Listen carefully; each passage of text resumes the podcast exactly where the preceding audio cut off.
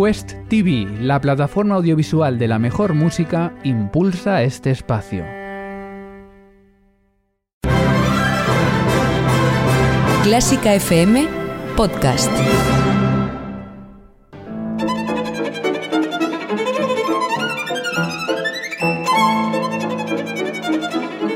Hoy toca con Carlos Iribarren.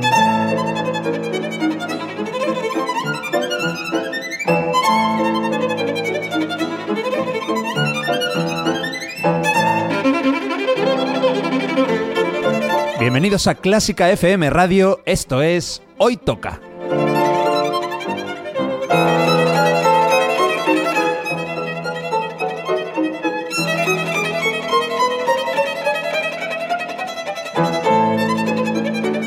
Vamos a escuchar música de calidad, de primera categoría. Algunas piezas son conocidas, otras no tanto, pero todas tienen algo en común.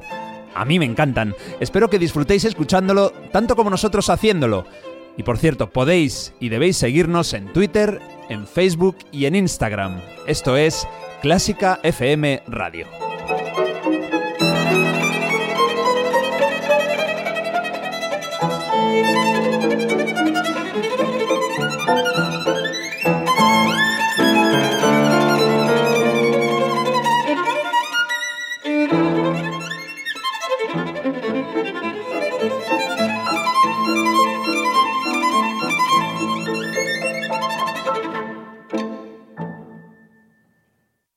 Quest TV da un paso hacia el mundo de la música clásica. Este espacio único de conciertos y documentales, cofundado por Quincy Jones, está dedicado a eliminar las barreras que nos separan de la mejor música. Con un gran y escogido catálogo de increíbles interpretaciones de jazz, soul, hip hop, rock, música electrónica o sonidos del mundo, desde África hasta la India, la música clásica es la última en añadirse a este rico universo musical. Visita Quest TV para conectar con la misión global de poner toda la música en un mismo escenario. Quest TV, donde se encuentra la gran música. Hoy toca disfrutar con una especialidad reservada a los grandes maestros del romanticismo, obras inmortales en las que consiguieron plasmar, a través de la música, imágenes, recuerdos, sensaciones y aventuras reales o de ficción. Hoy toca grandeza, hoy tocan poemas sinfónicos.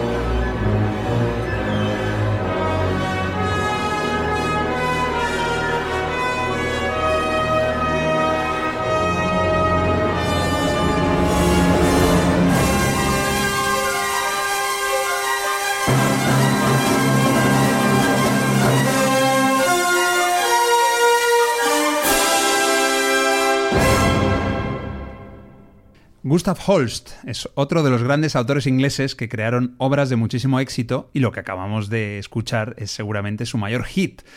Es Júpiter, el portador de la jovialidad de la suite sinfónica Los Planetas, su opus 32. La orquesta es la Filarmónica de Berlín dirigida por Herbert von Karajan. Por cierto, que hace dos años, en una galaxia muy lejana, escuchamos en el hoy toca titulado Aprender con Fernando Palacios.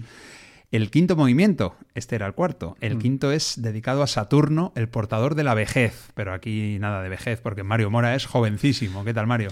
Joven de edad, luego de espíritu ya, pues habría que discutirlo. De espíritu eres, eres, un veterano ya. Soy un señor. Un señor, pero bueno. Oye, te mola el título de este programa, ¿no? Sí, eh, pero te tengo que preguntar una cosa. Es la primera vez que me planteo que los planetas de Holst son poemas sinfónicos. Es que no son poemas sinfónicos. El pues programa se llama Poemas Sinfónicos. Pero es que, claro, si lo llamo poemas sinfónicos y suites sinfónicas es un poco. Ah, que tiene trampa. Claro, al tener movimientos lo vamos a considerar suite sinfónica. Vale. No, no, está compuesta por poemas sinfónicos, sino que sería como un gran poema sinfónico dividido en. Tiene sentido, eh, porque es verdad que luego lo contarás tú, ¿no? Los poemas sinfónicos, es verdad que es una obra más larga, que tiene historia, ¿no? que van pasando cosas. Historia o una descripción de algo, no, no tiene que haber una acción como tal, ¿no? Tienen un programa, que por eso se llama programática, ¿no? Y esto es verdad que, claro, la historia es, son todos los planetas y cada uno tiene su, su lugar. Cada uno, ¿Cuántos movimientos tiene esta obra? Me la juego, ¿siete? Siete, correcto. Porque no está Plutón. No está Plutón, que no había sido descubierto, porque Plutón se descubrió en 1930, eh, cuatro años antes de que muriera Holst y 12, eh, años después de que se publicara esta obra, se estrenara. Ah. Entonces, y luego la Tierra. El último es Urano. No, eh, no, perdón. El último es Neptuno. Urano y Neptuno, Urano y Plutón. Plutón que, que, luego le quitaron lo de planeta, es planetoide. En fin, mucho lío. Y a la Tierra no le dedicó nada. Es que claro que le dedicas a la Tierra. Coño. El planeta de... Pues una música. El, claro, pues, eh, ¿Cómo, le, ¿Cómo, le, subtitularíamos?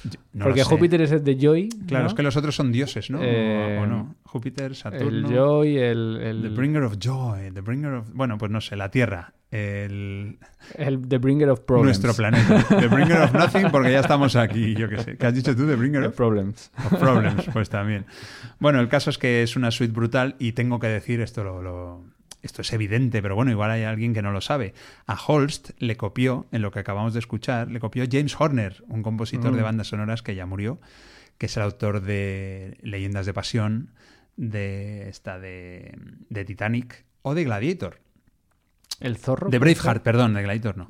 ¿El zorro? El zorro, pues puede ser. Puede ser. Puede ser que entonces, por ejemplo, lo que acabamos de escuchar hace... Ah. Eso es Braveheart. No, eso es esto. Braveheart hace...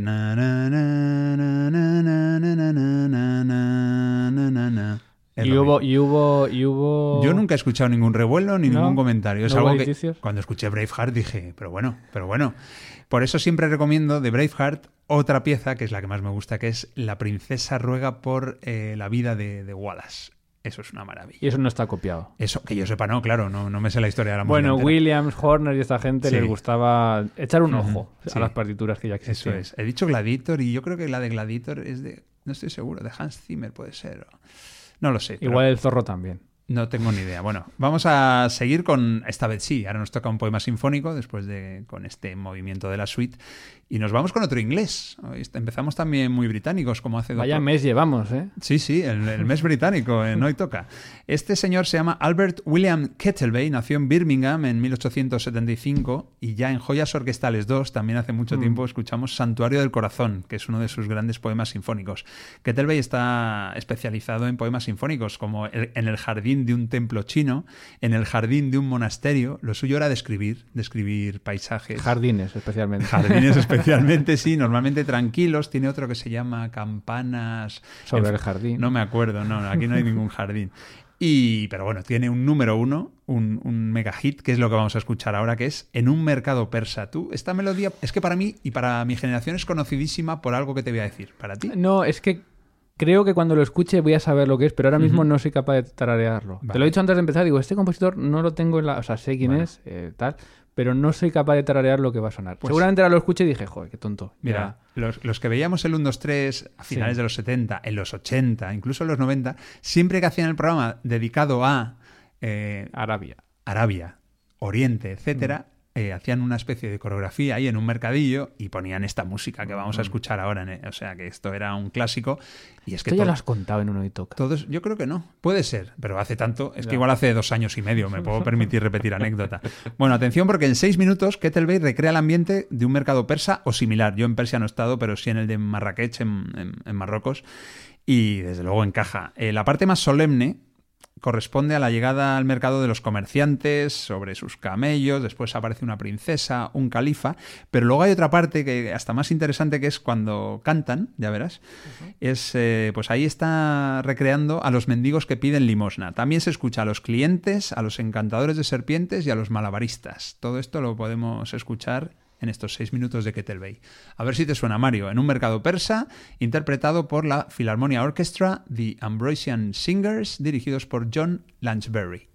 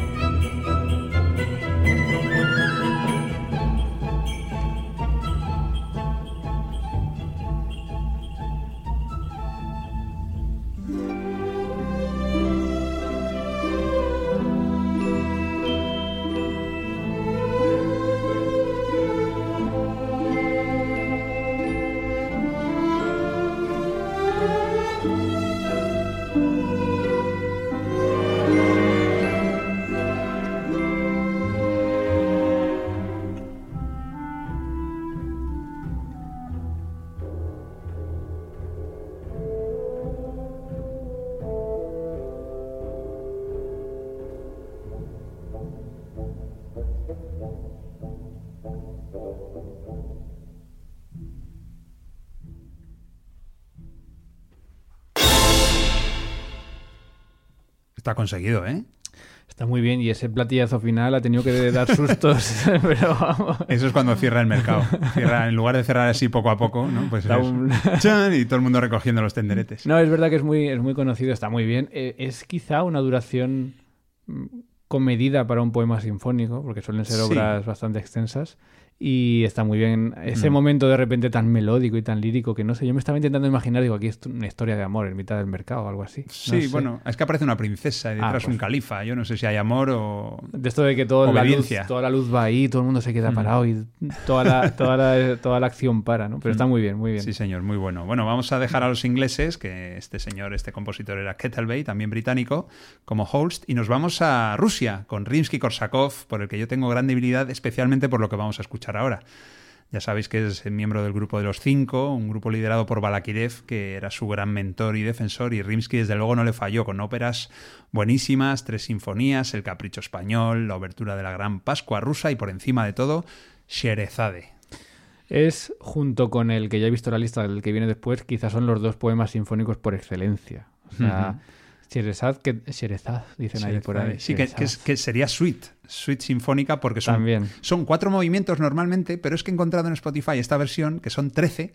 Y claro, eso me permite Ah, pues, poner cositas, claro, poner piezas más breves, que me da un poco de pena porque, porque vamos, porque se me, me va a saber a muy poco y yo creo que a muchos oyentes también, pero así tengo para más margen de maniobra para otros programas, ¿no? Para meterlo ahí.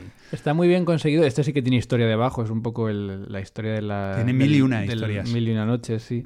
Y, y quizá lo más curioso para escuchar, no sé qué vas a poner, ¿no? Pero eh, el violín tiene mucho protagonismo Uf. porque es un poco el, el que va contando los El cuentos, leitmotiv, ¿no? sí. El, el que mm, embelesa a príncipe o princesa, Sí, sí. príncipe. No, Sherezade es, eh, le, cuenta, le cuenta cuentos a un príncipe, a príncipe. cambio de no matarla. Pues el, imaginémonos que el violín es Sherezade, pues eso, intentando contarle cuentos, intentando seducir con los cuentos al príncipe para que no la, no la mate. Así es, la obra desde luego es pura aventura. Hablo, bueno, de las mil y una noches y también de Sherezade, que tiene momentos de acción. Por ejemplo, hay una en el que el barco de Simbad choca contra las rocas magnéticas. Claro, ¿cómo no vas a chocar si son magnéticas?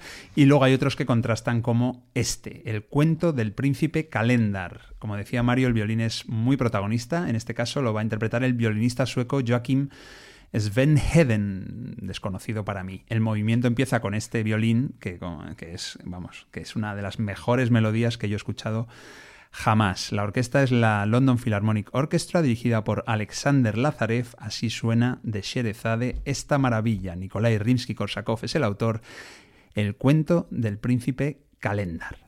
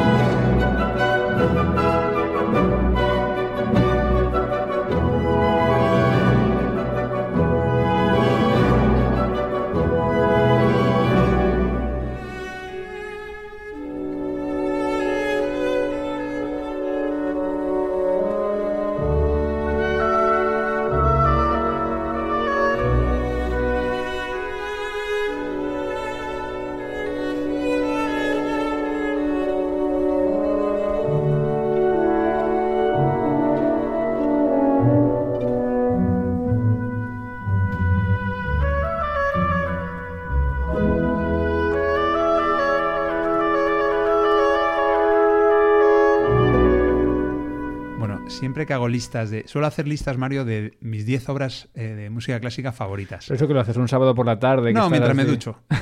Entonces no las escribes. No, listas mentales. ¿Quién ha dicho que las escribo? Ah, vale, vale. Que hago listas. son listas eh, evanescentes que aparecen, desaparecen y eso me permite volver a hacerlas. se te olvida. claro, sí, hombre, no es que se me olviden porque hay muchas obras que aparecen siempre y esta está siempre. Pero es que si la hiciera de 5, estaría. Y si la hiciera de 3, sé que está la Traviata, puede que estuviera la tercera de Beethoven mm. y Sherezade Peer Gynt de Grieg. Ya, ya. Veo por dónde vas. ¿Tú? ¿A ti no te pasa que depende del momento que a lo mejor cambias la lista, no? Eh, Cuando te duchas. Eh, Singing in the Rain, cantando bajo la lluvia. Creo que metería la cuarta sinfonía de Brahms. Vale, que no sean todas de Brahms, puede ser. Voy a intentar evitarlo. la cuarta de Brahms eh, también estaría en mi lista de. Em, seguramente un Beethoven, de estos con los que no puedo dejar. Mm. ¿Sabes que me gustan mucho de Beethoven? Los cuartetos. Quizá el. El emperador. El, no, el emperador es un, concierto, para piano, sí. perdón. Me, me daría uno, de estos últimos cuartetos, el ah. Opus 132 o algo así, que puedo escuchar también. Ah, ¿no tienes eh, la, Misa Solemnis de Beethoven, me vuelve loco. Qué bueno. Y otra. Mm. Rasumovsky sí es un cuarteto de Beethoven, ¿no? Serio, sí, serioso. Eso, es una serie de cuartetos serioso también. Eh, bueno, ¿cuál, ¿cuál es la tercera? Ay, ay, venga, pues un, un Venga, márcate un, un Puccini. no es lo tuyo, ¿eh? Un Monteverdi. Un Tosca. Monteverdi. Es que, es que, piénsalo, piénsalo. Sigue vale, pensando. Voy a, seguir pensando. Mientras yo cuento más cosas. Bueno, os digo, amigos, una lista de eh, poemas sinfónicos que pueden sonar en adelante. El que nos queda, por cierto, para despedirnos es de los míticos. Bueno, la danza macabra de Saint-Saëns ya sonó aquel día que hablábamos del terror pero las hébridas de Mendelssohn, Finlandia de Sibelius, Romeo y Julieta de Tchaikovsky, alguno de Liszt, de Borsak, eh, Noche en el Monte Pelado de Mussorgsky o alguno de Richard Strauss, ¿no? que son, bueno, son más bien suites porque tienen varios movimientos como Así habló Zaratustra o Don Juan, muchísimo nivel. Bueno, pues habrá poemas sinfónicos dos. Yo creo que el nivel musical de hoy, desde luego, es muy difícilmente superable y más si acabamos con Esmetana, Biedrich Smetana Mario, que es otro músico que como Beethoven acabó sordo y durante bastante tiempo. ¿En serio? Sí. No lo sabía. Eh, he leído que compuso, cuando compuso este El Moldava, el, o el Ultava, que es como los checos llaman, llaman al, río que pasa por Praga, ya estaba sordo. No lo sabía, o sea, me acabo de enterar. Que por cierto, el Moldava pertenece a una colección también. Sí, pero mi patria, ¿no? Mi patria, efectivamente. Pero no es una colección que él dijera, voy a hacer la colección Mi patria, sino que es un poema sinfónico porque los hizo individuales. Y cuando terminó los seis es cuando decidió juntarlos en esta obra llamada Mi patria. Son seis eh, poemas sinfónicos, individuales en principio. El segundo, eh, evidentemente nacionalista como el resto, se llama eh, El Moldava. Y bueno, te, nos cuenta en mi menor, describe todo el curso del río desde su nacimiento, el paso por Praga, el castillo de Viserhat y su desembocadura en el río Elba. Este es larguito, son 13 minutos y medio, pero bueno, esto es una música maravillosa.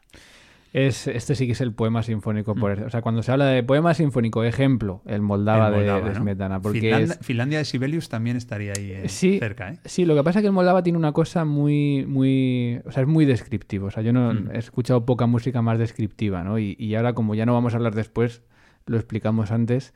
Em, es, es, el transcurso de un río. Escuchar el agua. Desde su nacimiento hasta que llega al mar, ¿no? Y entonces es muy curioso cómo es... No, llega, lo acabo de decir, llega al río Elba. Bueno, es verdad, que desemboca el río. No desemboca en el mar. Entonces es, eh, por un lado, escuchar el río, ese tema del río, cómo empieza con muy delgadito y cada vez es más y cada vez es más, y luego por donde el río va pasando, pues eh, llega la noche, llega una ciudad en fiesta, ya todo se va describiendo, ¿no? Y está muy bien hecho, es una obra de arte de, principio a fin. He preferido escoger una orquesta menos conocida que las habituales, pero que es de allí, de la zona, de la zona bohemia, digamos, es la Orquesta Filarmónica de Eslovaquia eh, dirigida por Kurt Redel con esta obra estrenada en 1875, el Moldava de Smetana. Vamos a despedir estos poemas sinfónicos con Mario diciéndonos su tercera obra favorita. A ver, si, si, tuviese, tuviese que ser sincero, cogería otro Brahms. Eh, no, pero no se puede. Pero si no se puede, voy a hacer una cosa así un poco más.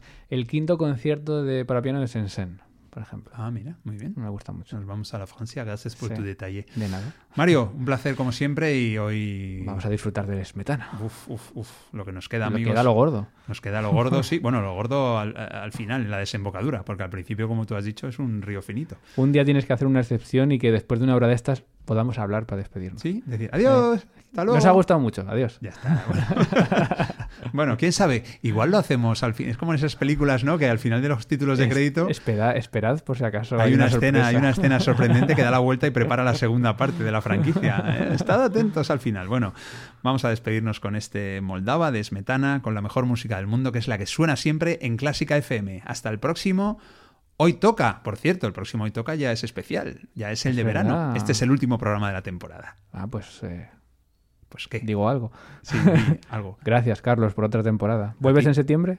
Sí, pero antes volvemos en verano Ah, con un vale. especial, ¿vale? Vale. Ya verás, va a ser sorpresa. Ahí lo dejo. Sorpresa.